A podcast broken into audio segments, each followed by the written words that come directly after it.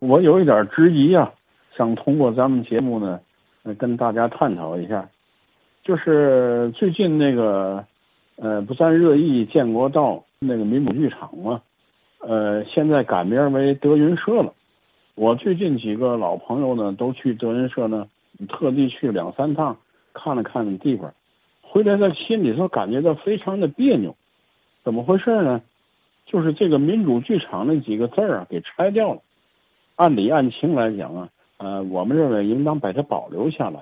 它丝毫不妨碍你德云社，你也可以在那个民主剧场下面挂个你带的字号。像中国大戏院呢、中华戏院呢、小剧场都驻有那个剧团，他们并没改名。中国大戏院还是中国大戏院，那小剧场过去就是越剧团在那里常驻，他也没改名。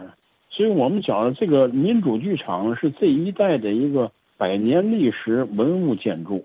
要说外形吧，没怎么改嘛，大框架没改，但是按剧场的设施来讲，它已经变样了。它正面是三个大门，现在变成了一个小门，把一个多功能的老剧场改成了一个茶社。但是在文物保护来讲呢，合理不合理，这不太清楚。为什么要拆掉这个几个字儿？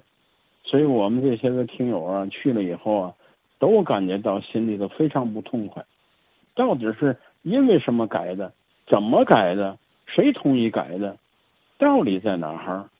跟咱们现在保护文物建筑、那个那个历史建筑风貌啊，是不是相相吻合？所以我今天呢，呃，通过这个话说天津卫这个节目呢。